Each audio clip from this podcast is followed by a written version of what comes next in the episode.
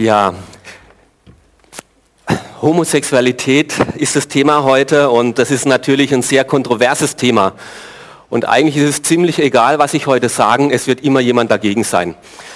Egal, ob ich so sage oder so sage, es wird immer jemand dagegen sein. Und ich bin mal gespannt auf die Reaktionen. Also das Schlimmste wäre aber, wenn keine Reaktion käme.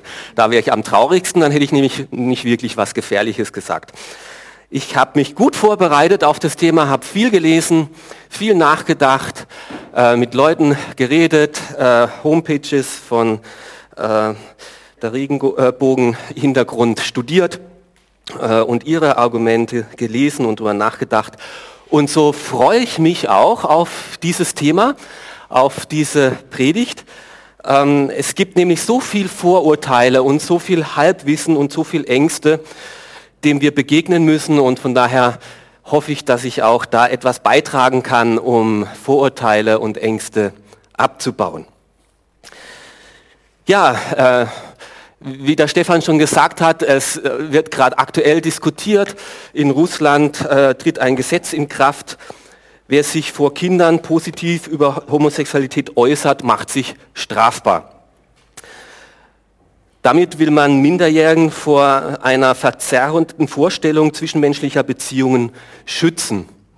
Also wenn ich dort jetzt leben müß, würde, müsste ich jetzt fragen, ist jemand unter 18, bitte den Raum verlassen. Es könnte durchaus vorkommen, dass ich mich positiv äußere. Ähm, auf der anderen Seite äh, erinnere ich mich noch, ich habe einen deutschen Hintergrund, ihr habt es eh schon gehört, äh, von dem Statement äh, von Klaus Woweweit, Kandidat als Bürgermeister von Berlin, wo er dann auf dem Parteitag gesagt hat, ich bin schwul und ist, das ist auch gut so. Und alle sind aufgestanden und haben frenetisch applaudiert. Wir haben verschiedene Positionen, die auch in der Gesellschaft wirklich kontrovers diskutiert werden. Immer mehr Menschen in unserem Land neigen dazu, gleich äh, äh, gelebte Homosexualität als völlig gleichwertig anzusehen.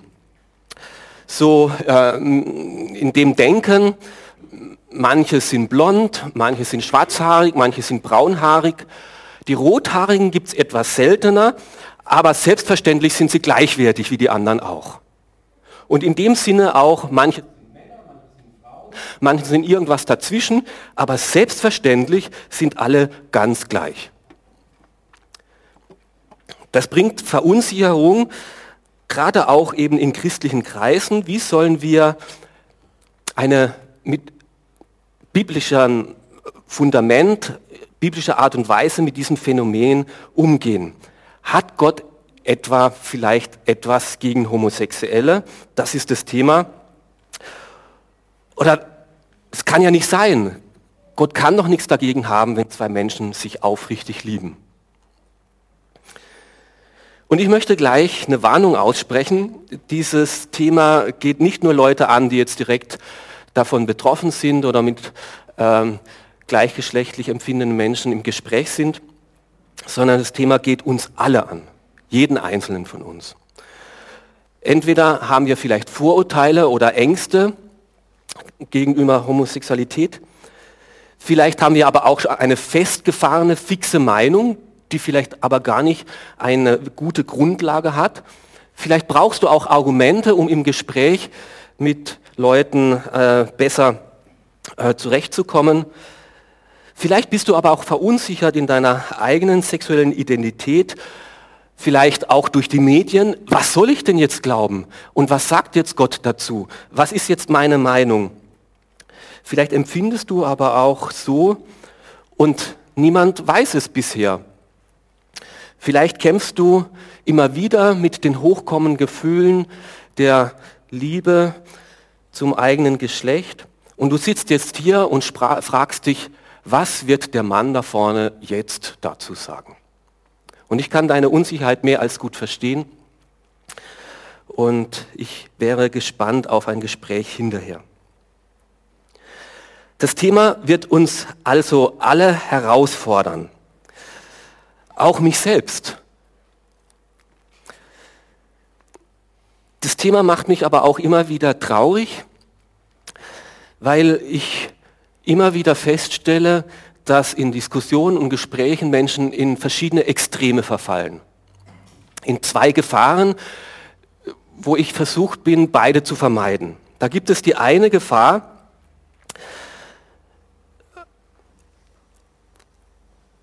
ähm, oder ich muss anders anfangen. Äh, Statistiken in den USA, Umfragen, und vielleicht ist es in Österreich nur etwas abgeschwächt, aber doch in der gleichen Richtung.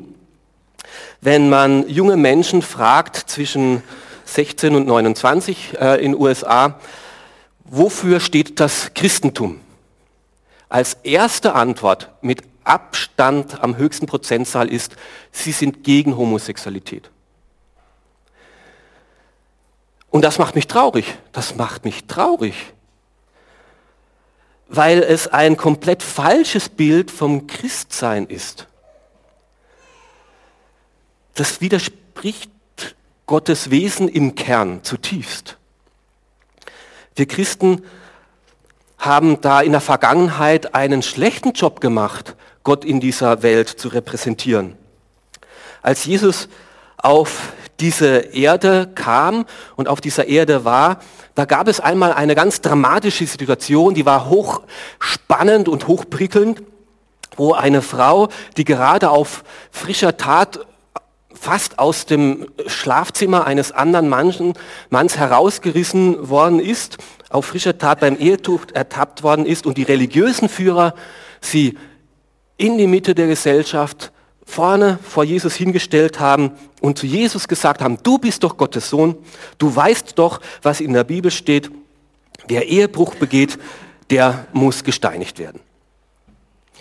Und der Gedanke, der dahinter steckt, in diesem Denken von diesen religiösen Führern und in dieser gewissen Sicht des Christentums, der klingt uns vertraut, aber ich, ich sage jetzt mal ein Wort, was wir nicht kennen, der Regelion. Wir kennen alles Wort Religion, aber ich möchte ein bisschen zum Ausdruck bringen, was ich sagen möchte, der Regelion. Leute bringen diese Frau zu Jesus und dachten, in der Religion geht es darum, das Richtige zu tun und das Falsche zu lassen. Und die Bibel gibt Regeln vor, die wir zu kennen und einzuhalten haben. Und dann ist Gott zufrieden. Es geht darum, ganz klar das Richtige zu wählen und das Falsche zu lassen. Und in der Religion oder in dieser, diesem Denksystem der Regelion geht es um Moral. Da weiß jeder genau, was richtig und was falsch ist. Es geht um Bewerten und Beurteilen und wenn jemand sich gegen diese Moral stellt, um Verurteilen. Wenn du das nicht tust, dann bist du sündig, dann bist du ein Sünder. Und dann bist du böse, dann bist du dreckig, bist du schlimm. Und das, aus dies, in diesem Denksystem der Religion entsteht eine Zeigefingermentalität. Du bist gut, du bist schlecht. Je nachdem, wie man diese Moral definiert. Und man verurteilt und richtet. Und so könnte es auch sein, dass du neigst, auf dieser Seite vom Pferd zu fallen und jetzt von mir erwartest, jetzt bin ich mal gespannt, was der Pastor da vorne sagt. Und der muss es denen jetzt aber mal richtig sagen. Der muss das jetzt doch mal festzementieren, was hier Moral und was hier gut und was hier richtig ist. Die Christen müssen aufstehen für die Moralwertvorstellung. die müssen jetzt gegen Gender Mainstreaming sein, gegen Abtreiben, gegen Homosexualität. Hauptsache, sie sind dagegen. Und ich werde mich hüten, das zu tun. Das ist nicht die Art, wie Jesus uns Glauben vorgelebt hat. Jesus hat uns beauftragt, hat uns nicht beauftragt, die Welt in kleine, mittlere oder größere Sünde einzuteilen.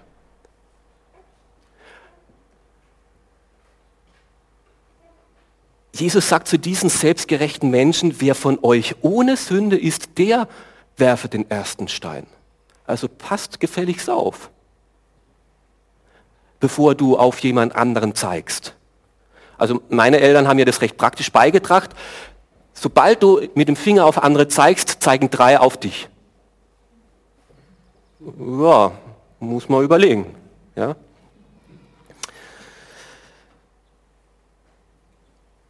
Jesus verurteilte nicht.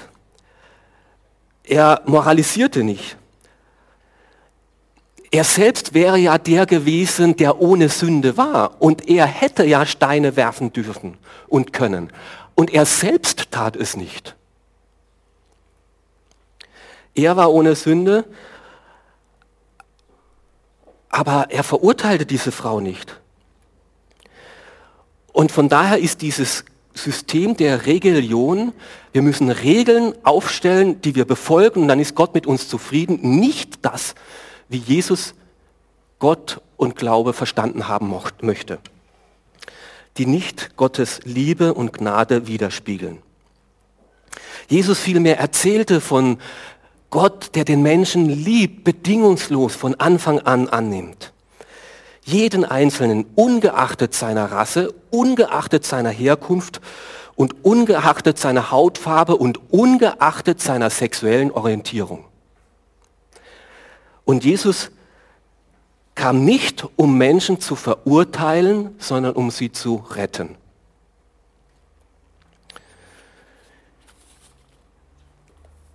Aber wie geht es weiter mit dieser Frau, mit dieser spannenden Geschichte? Was sagt jetzt Jesus zu ihr selber? Er sagt dann zu ihr, nachdem die allen anderen, äh, also das finde ich noch großartig an dieser Geschichte, ehrlich genug waren und nicht Steine genommen haben, nicht geschmissen haben, sondern sich verkuscht haben. Aber dann war Jesus mit dieser Frau alleine da und er sagt, gehe hin und sündige nicht mehr. Und sagt zu ihr, jetzt, wo du Vergebung erfahren hast, jetzt, wo du bedingungslose Annahme erlebt hast, jetzt hast du die Möglichkeit, nochmal neu, ganz, ganz neu anzufangen. Du kannst neu anfangen, du kannst die Fehler, muss die Fehler nicht nochmal weitermachen.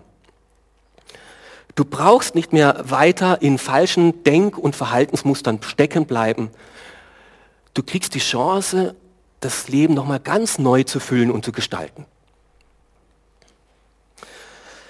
Das wäre die eine Gefahr der Religion, in die wir Christen nicht verfallen sollten. Die andere Seite wo die genauso gefährlich ist, ist die Seite der Gleichgültigkeit. Und auch das ist eine sehr beliebte Haltung von vielen Christen.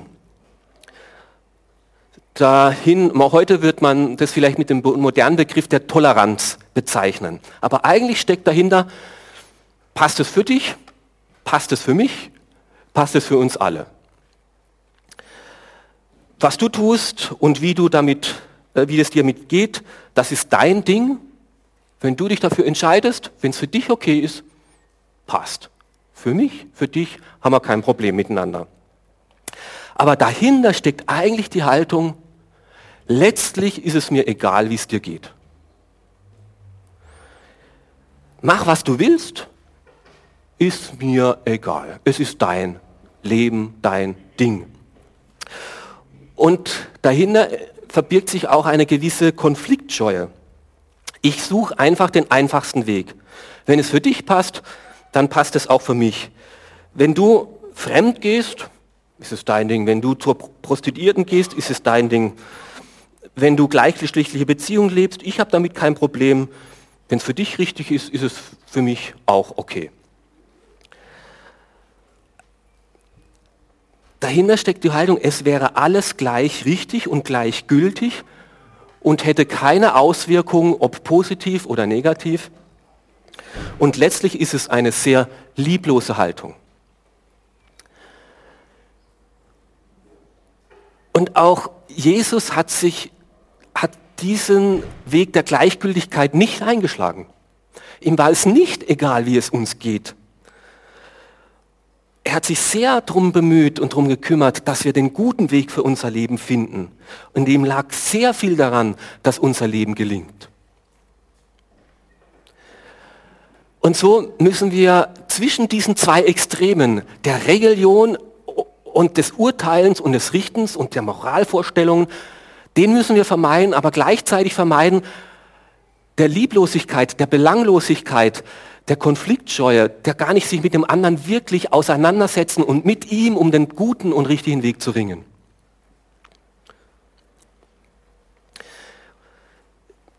Der homosexuelle Lebensstil bringt nicht eitel Freude mit sich, wie es uns die Medien doch meist vor äh, zu gaukeln spielen und wie so auch die Paraden nach außen hin uns meinen, das zu zeigen.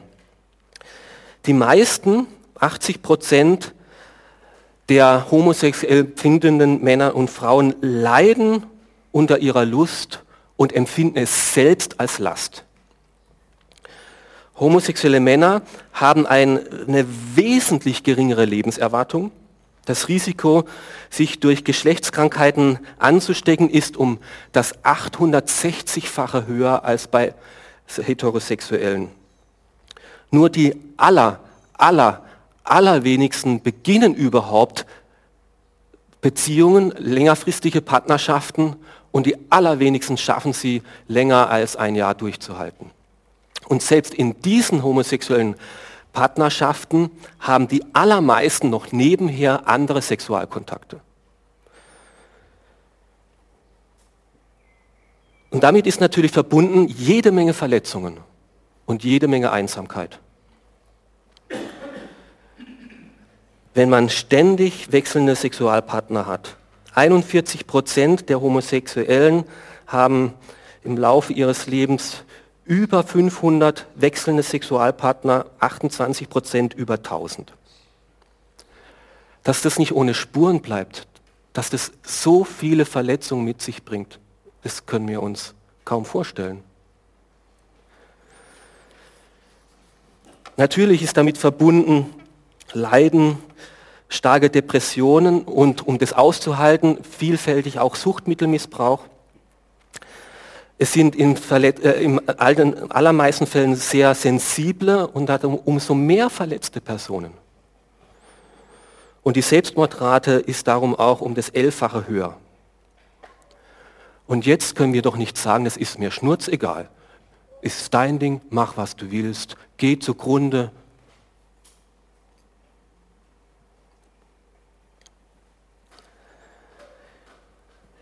Der Jesusweg ist genau in der Mitte. Er stellt keine Regeln auf, die er den anderen überstülpt, aber er ist auch nicht gleichgültig. Und so möchte ich uns vielleicht helfen, ein bisschen diesen Weg zu entdecken. Aber erstmal möchte ich auch noch ein bisschen gegen gefährliches Halbwissen anarbeiten. Und dieses gefährliche Halbwissen gibt es nämlich auf beiden Seiten. Oft wird gesagt, es ist ganz klar bewiesen. Und wenn man dann ein bisschen nachfragt, aha, so klar ist es vielleicht dann doch nicht. Auf der einen Seite, es ist ganz klar ausgesagt, in der Bibel steht, Homosexualität ist Sünde. Und auf der anderen Seite heißt es oft, es ist ganz klar gewesen, die Homosexualität ist in den Genen festgelegt. Leider ist es meistens nicht so einfach. Aber nun zur Frage, wie entsteht äh, Homosexualität eigentlich? Es ist ganz klar bewiesen, Homosexualität ist in den Genen festgelegt. Das kann man aufschnappen, das kann man wiedergeben. Wahrscheinlich wird man auch nicht viel äh, Gegenwind äh, finden.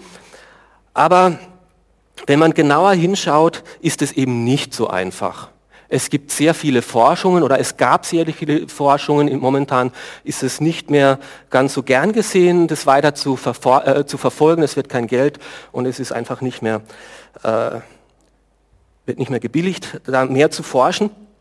Aber soweit die Forschungen gingen, bis vor 15, 10 Jahren, in der Genforschung, in der Hormonforschung und in der Zwillingsforschung hat sich gezeigt, dass es bisher wissenschaftlich nicht bewiesen ist, dass es in den Genen oder in unserer Veranlagung definiert ist, ob wir uns heterosexuell oder homosexuell empfinden und entwickeln. Es gibt bezüglich der Ursachen von homosexuellen Neigungen verschiedenste Hypothesen und keine ist letztlich ähm, vollschlüssig bewiesen. Aller Wahrscheinlichkeit nach ist es ein Ereignis, ein Ergebnis verschiedenster Faktoren. Biologischer Faktoren, kultureller, soziologischer und psychologischer Faktoren. Also verschiedene Elemente, die da zusammenspielen und zusammenkommen. Oftmals spielen auch Krisen in der eigenen familiären Entwicklung und Geschichte eine große Rolle, dass Kindern es schwer fällt, ein, eine männliche Identität in ihrem Vater zu finden, weil er abwesend oder gewaltsam war, oder sich mit der Frauenrolle ihrer Mutter zu identifizieren, weil sie überdominant war. Fakt ist auf jeden Fall, die Entwicklung der Sexualität ist eine komplexe Sache. Und Vorsicht, es zu vereinfachen in eine einzige Kausalität. Wir haben ein biologisches Geschlecht, ja, aber das muss auch im Umfeld durch Vorbild geprägt werden und durch Erfahrungen geformt und ausgebildet werden. Und auf jeden Fall ist es so, dass die Betroffenen selbst, die homosexuell empfindenden Betroffenen selbst, für diese Neigung nichts können. Sie haben sie sie nicht ausgesucht. Ich behaupte sogar, die meisten oder normalerweise wollen die homosexuell Empfindenden es selbst zuerst nicht. Sie empfinden es als Krise, als Schock, das zu entdecken. Ich bin vielleicht anders wie meine Gleichaltrigen und sind enttäuscht und es ist schamvoll für sie. Was werden die anderen sagen? Und man kann sich so viele Wünsche abschminken nach Familie, nach Ehe, nach Kindern. Das ist, wird ewig ein Traum bleiben. Deswegen dürfen wir definitiv niemanden verurteilen, der homosexuell empfindet. Er hatte sich nicht ausgesucht, diese Neigung. Und auch unsere Entwicklung zur Sexualität ist eine vielschichtige gewesen und ist komplex. Und wir sollten längst nicht denken, dass unsere Werdegang zur Identität und zur männlichen Identität, als ob das, oder war das immer so einfach für dich? Oh, selbstverständlich. Ich habe immer schon gewusst, wer ich bin und was ich kann. Mann zu sein, Frau zu sein, kein Problem, was das heißt. Aber mein Ehepartner hat in mir den perfekten Gegenüber. Keine Frage, nie Probleme gehabt mit Pornografie, mit Fantasien, mit Selbstbefriedigung, mit selbstbezogener Sexualität. War nie Thema für mich. Was es wirklich zu heißt, Mann zu sein, eine Identität zu entfalten, kein Thema. Also wer so denkt, also der lebt auf einem anderen Planeten, der ist ein Heuchler. Und jetzt haben manche ein bisschen mehr Problem mit ihrer Identität und andere vielleicht ein bisschen weniger in dem Gebiet. Aber wir sind alle auf der Reise. Wir sind alle unterwegs, unsere Identität neu zu definieren und zu finden, wer bin ich jetzt als Mensch, als Mann, als Frau und wie drückt sich das aus. Und unsere Sexualität ist eben nicht nur ein Verhalten, das ich erlernt hätte oder irgendwie von außen auf mich zukommt, sondern es entspringt meiner tiefsten Identität, wer ich bin als Mensch, als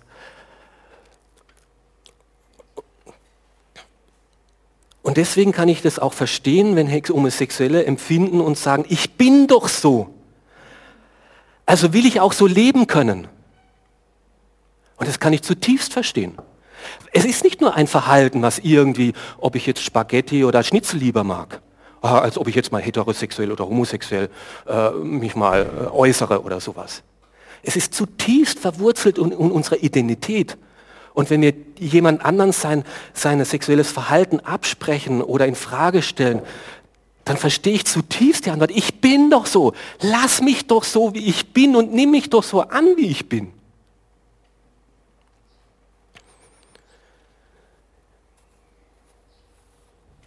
Wie würde es uns ergehen, wenn die Gesellschaft jetzt auf einmal switchen würde und die Heterosexualität nicht mehr zulässig wäre? Da hätten wir echt ein Problem.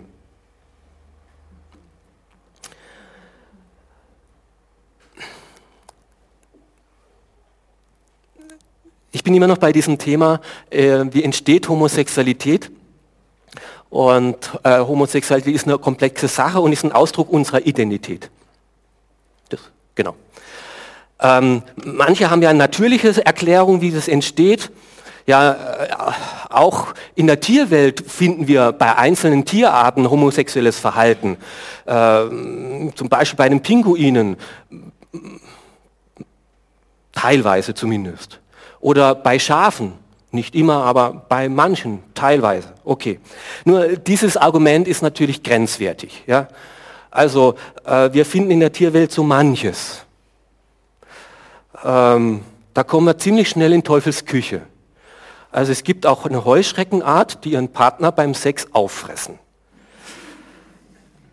Ob das ein Vorbild für uns sein soll, ist die Frage.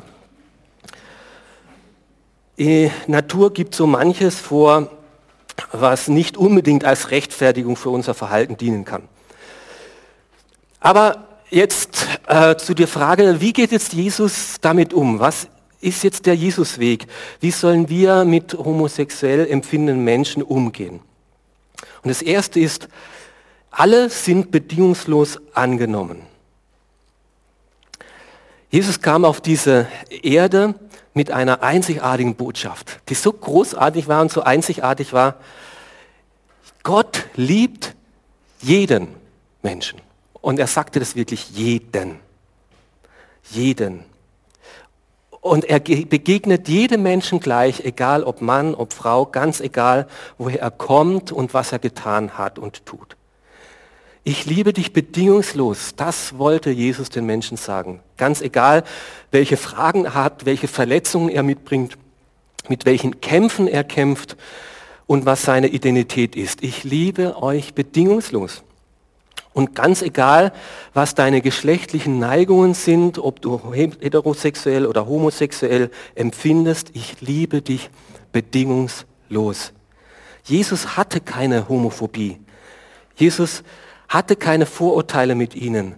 Er ist nicht gekommen, um sie anzuzeigen, um sie zu verurteilen, sondern um zu helfen und zu retten. Und erst da, wo Menschen, auch homosexuell empfindende Menschen, diesen Jesus so kennenlernen und so erleben. Erst da, wo sie das spüren, Gott hat mich angenommen, ich bin geliebt, ich darf ein Kind Gottes sein. Er nimmt mich an, er setzt mich auf seinen Schoß in einer ganz unsexuellen Art und Weise, in einer guten Art und Weise. Er ist der liebende Vater, der gute Fürsorger der mich vergibt, wenn ich Fehler mache. Erst wenn man in einer Geborgenheit ist, dann können wir doch, erst dann können wir doch über so persönliche und intime Dinge reden wie Identität und Sexualität. Also mit jemandem, der mich nicht kennt und den ich nicht kenne, werde ich mich hüten, über meine Sexualität zu reden. Was geht dem das an?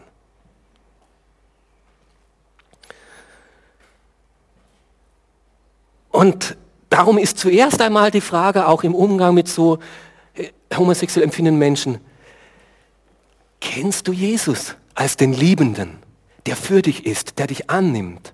Hast du ihn kennengelernt? Ja, erfährst du seine Liebe.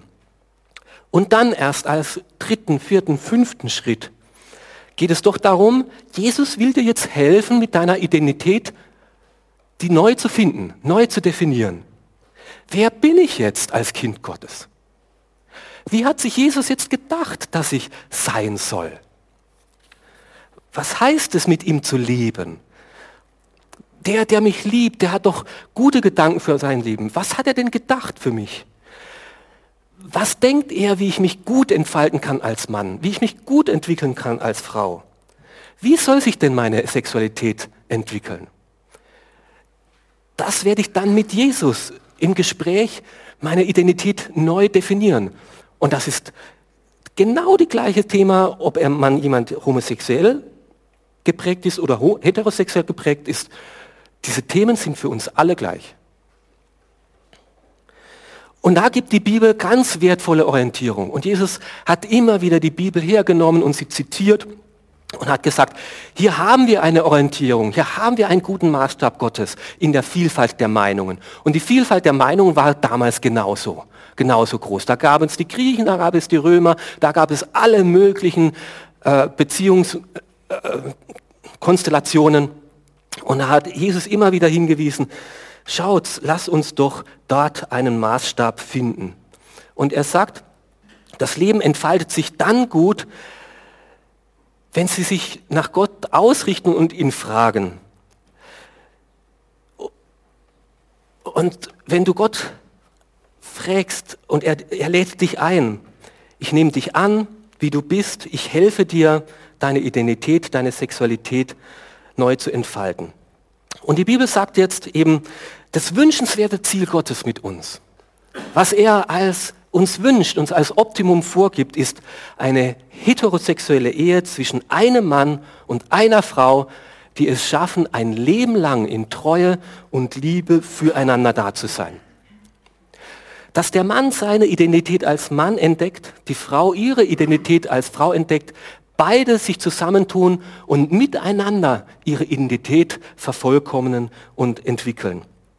Dass man miteinander dann eine Familie gründet und in dieser Geborgenheit der Sicherheit einer treuen Partnerschaft, wo Liebe äh, das Miteinander bestimmt, dann Kinder in diese Welt gesetzt werden, die wieder in diesem sicheren Rahmen dann äh, entfalten können. Und in diesem Rahmen hat er gesagt, da entfaltet sich Sexualität am schönsten, am freisten, am, äh, am lebensförderndsten. Alles, was außerhalb dieses Rahmens ist, geht am Ziel Gottes mit uns vorbei. Und dann ist es völlig egal, ob es dann Sex vor der Ehe ist oder Sex außerhalb der Ehe oder Sex anstelle der Ehe oder eben gleichgeschlechtliche Sexualität.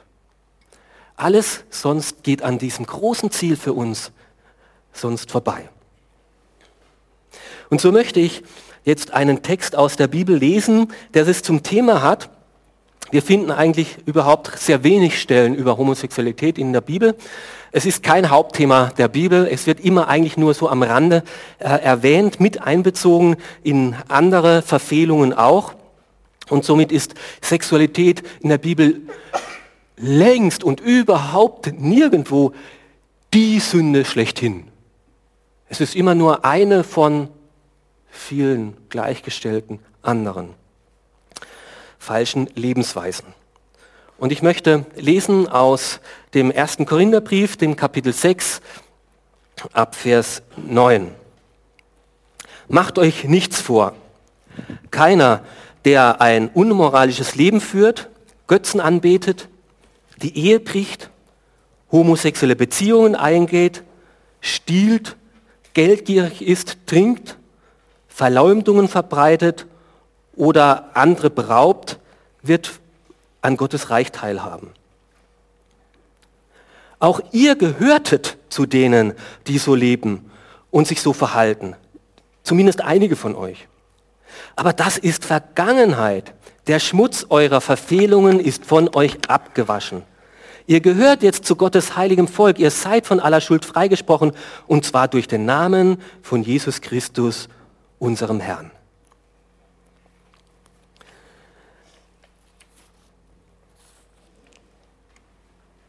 Da wird jetzt Homosexualität nicht herausgehoben als etwas Besonderes. Und jetzt sind wir mal ehrlich, hat niemand von uns vielleicht mit der Unwahrheit oder vielleicht doch mit Liebe zum Geld zu kämpfen? Und was da noch an anderen Verfehlungen, dass man Dinge doch wichtiger setzt als die Beziehung zu Gott? Wir sind doch alle unterwegs in der Frage, Gott, wie hast du dir erfülltes Leben vorgestellt? Und da steht es niemandem an, mit den Fingern auf den anderen zu zeigen oder eine Unterscheidung zu machen, die Gott nie macht, in schlimmere oder weniger schlimmere Sünden einzuteilen. Und Jesus sagt, alle sollen heil werden und eine gesunde Identität finden. Alle. Und die Bibel kennt hier keinen Unterschied zwischen dem Problem von Geiz oder Neid, Eifersucht, Geldliebe, Streitsucht, Lieblosigkeit oder eben homosexuellen Neigungen. Und in dem einen oder anderen sind wir alle irgendwo falsch geprägt und brauchen die Heilung von Jesus. Kämpfen wir also als Christen gegen Homosexualität? Nein, wir kämpfen nicht dagegen. Aber wir kämpfen für Freiheit. Für die Freiheit, wie Gott sich Leben vorgestellt hat, in einer gesunden Entwicklung, ohne Süchte, ohne selbstzerstörerischem Verhalten, ohne schlechten Bindungen. Und so ist Homosexualität nicht die Sünde schlechthin, aber es ist ein selbstverletzendes Verhalten, was für die Betroffenen meist selbst eine Last ist. Und für die, die wollen, den will Gott auch Hilfe und Orientierung anbieten, ein neues Verhalten auch einzuüben. Somit ist Homosexualität keine Sünde, die schlimmer wäre als alle anderen. Ähm, allerdings muss man ehrlich sagen, wird Homosexualität oder gleichgeschlechtliche Liebe an keiner Stelle in der Bibel positiv beurteilt. Also es gibt keine einzige Stelle, wo das äh, irgendwo äh, wertschät, also positiv äh, dargestellt wird. Sie ist nicht die Form, die auf Dauer den Menschen gut tut, die zu einem erfüllten Leben führt, zu Freiheit. Und Gott lässt es zu, wenn Menschen so leben wollen. Aber er ist auch traurig darüber, weil er sehr gut weiß und mehr als wir alle mit darunter leidet, wie verletzend und selbstzerstörerisch dieses Verhalten auf Dauer sich auswirkt. Nun kann man Homosexualität nicht einfach so wegbeten. Oder wir sprechen ein Heilungsgebet über jemanden aus und dann ist das weg. Das ist nicht so einfach. Weil Identität, auch eine homosexuelle Identität, ist keine Krankheit. Meine Identität ist keine Krankheit. Sie ist tief verwurzelt in meinem, wie ich mich empfinde und lebe. Aber ich habe ja gesagt, die Entstehung von Identität und Sexualität ist ein komplexes Werden und sie ist nicht immer so automatisch definiert und festgelegt. Sexualität ist prägbar und veränderbar. Wenn Personen es möchten und wenn sie die Geduld für einen langen Weg aufbringen, ist es sehr wohl möglich, seine sexuelle Orientierung zu verändern. Wer sich entschließt, Gott kennenzulernen und seine Kraft in Anspruch zu nehmen, dem möchte er helfen, auch im Umgang mit seiner Sexualität, mit seiner äh, Identität neue Wege zu entdecken und neue Wege zu finden. Und das gilt für uns alle, egal wo wir vielleicht verknorkst sind und noch falsche Prägungen in unserer sexuellen Identität haben.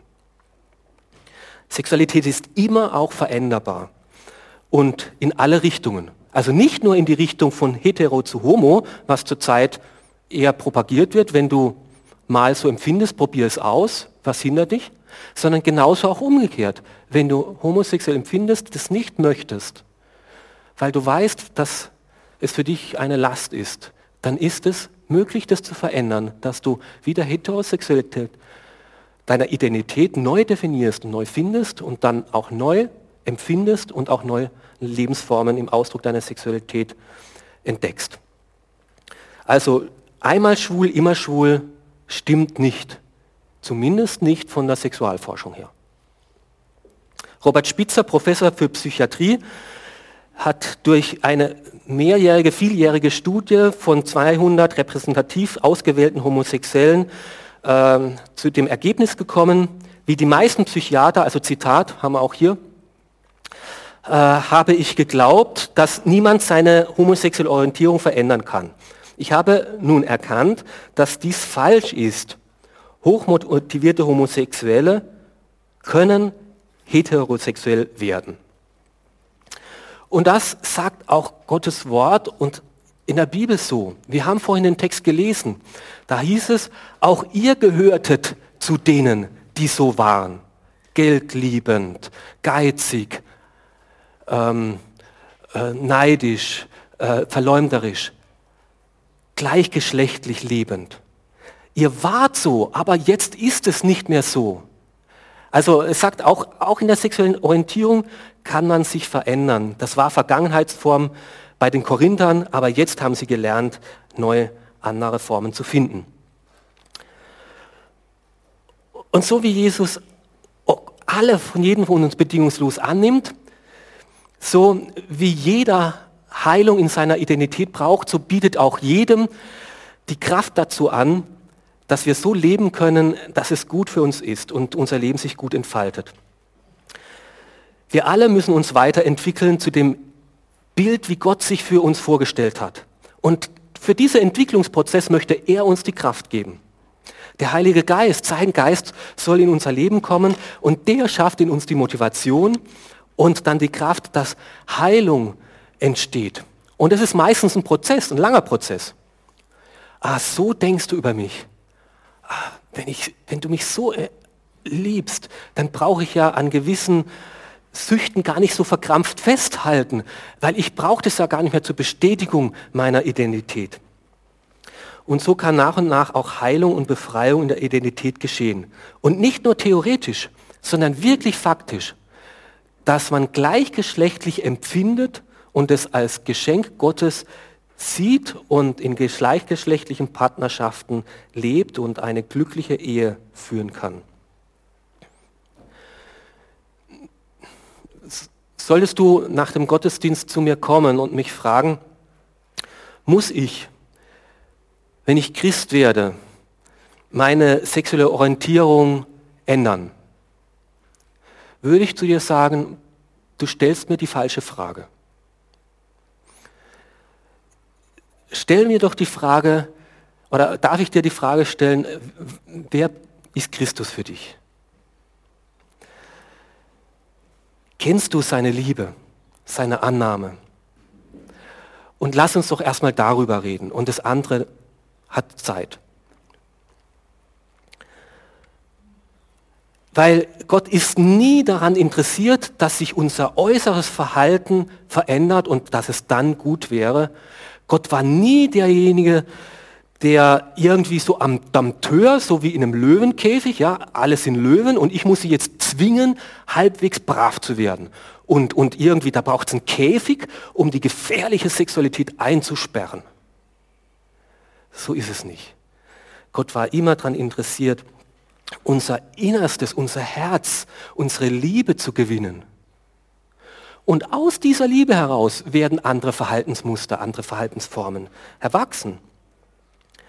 Und das wird anders. Wenn du Jesus kennenlernst, mit ihm unterwegs bist, wird dein Selbstbild über dich sich ändern und dann wird sich auch dein Verhalten ändern. Und als Folge kann sein, wenn du das möchtest, dass du auch eine neue sexuelle Orientierung bekommst. Nicht als Zwang, weil dir Gott es aufdrückt, sondern als Angebot, weil er es gut meint mit dir. Und der Weg der Veränderung in die Freiheit zu dieser neuen Identität, die Gott uns eigentlich schenken möchte, es ist ein mühsamer Weg oft, ein langer Weg, aber es lohnt sich, ihn zu gehen. Für uns alle, dran zu bleiben. Die Frage zu stellen, wie werde ich denn heil? Wie werde ich wieder komplett? Wie werde ich zu dem, wie Gott mich gedacht hat? trotz meiner Verletzungen, die ich in meiner Kindheit, in meiner Entwicklungsgeschichte mitbekommen habe? Wie werde ich fertig mit meiner inneren Zerrissenheit?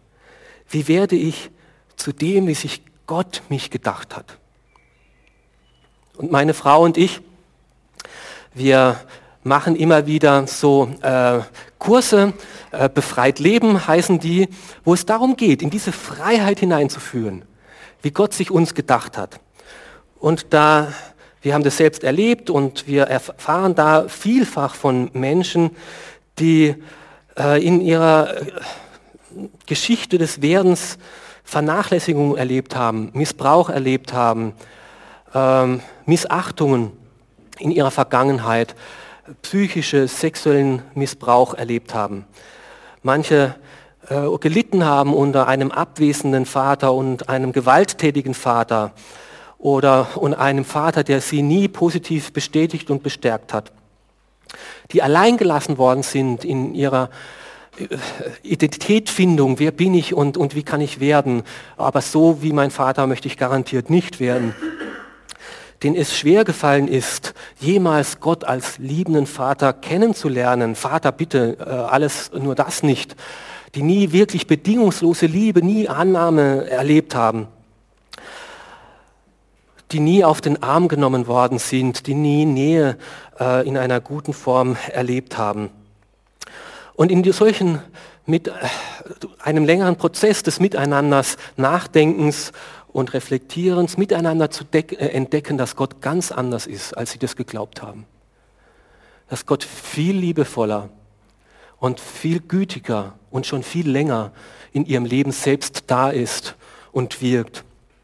Und es ist immer wieder ermutigend zu erleben, wie Menschen zu einer neuen Freude und zu einer neuen Freiheit kommen.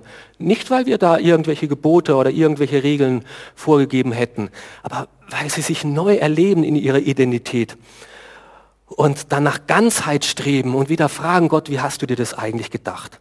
Und wahre Leben, Liebe gefunden haben. Hat Gott also etwas gegen Homosexuelle?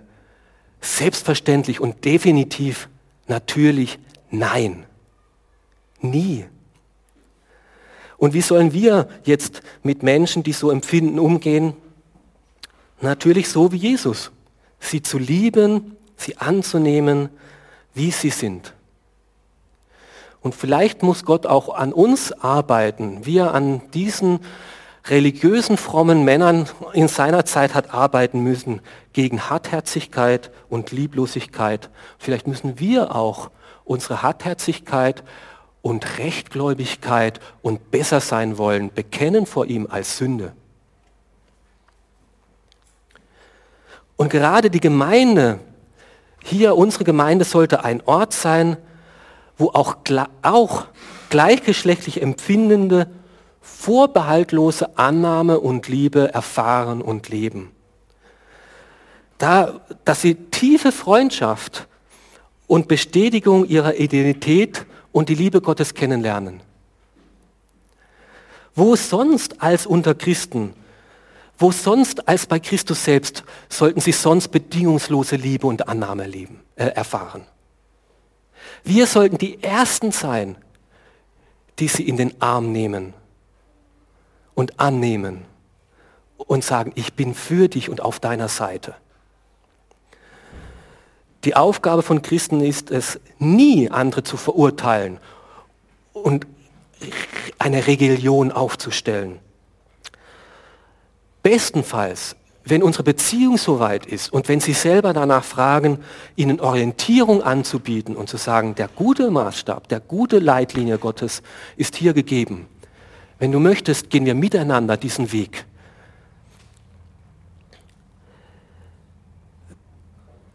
Wenn du Fragen oder Erfahrungen oder Empfindungen hast, die gleichgeschlechtlich sind, dann möchte ich dich bitten und ermutigen, kämpfe nicht alleine, bleib nicht allein darin, sondern rede mit anderen darüber, wie es dir geht, was dich beschäftigt, such das Gespräch. Ich wäre gerne bereit, mit dir nach dem Gottesdienst eine Zeit auszumachen, wo wir uns Zeit nehmen, darüber zu reden, dass ich einfach mal zuhören darf und von dir erfahren darf, wie es dir in diesen Kämpfen geht. Gerne würde ich auch für dich beten, für deine Fragen und deine Herausforderungen und deine Nöte und Sorgen.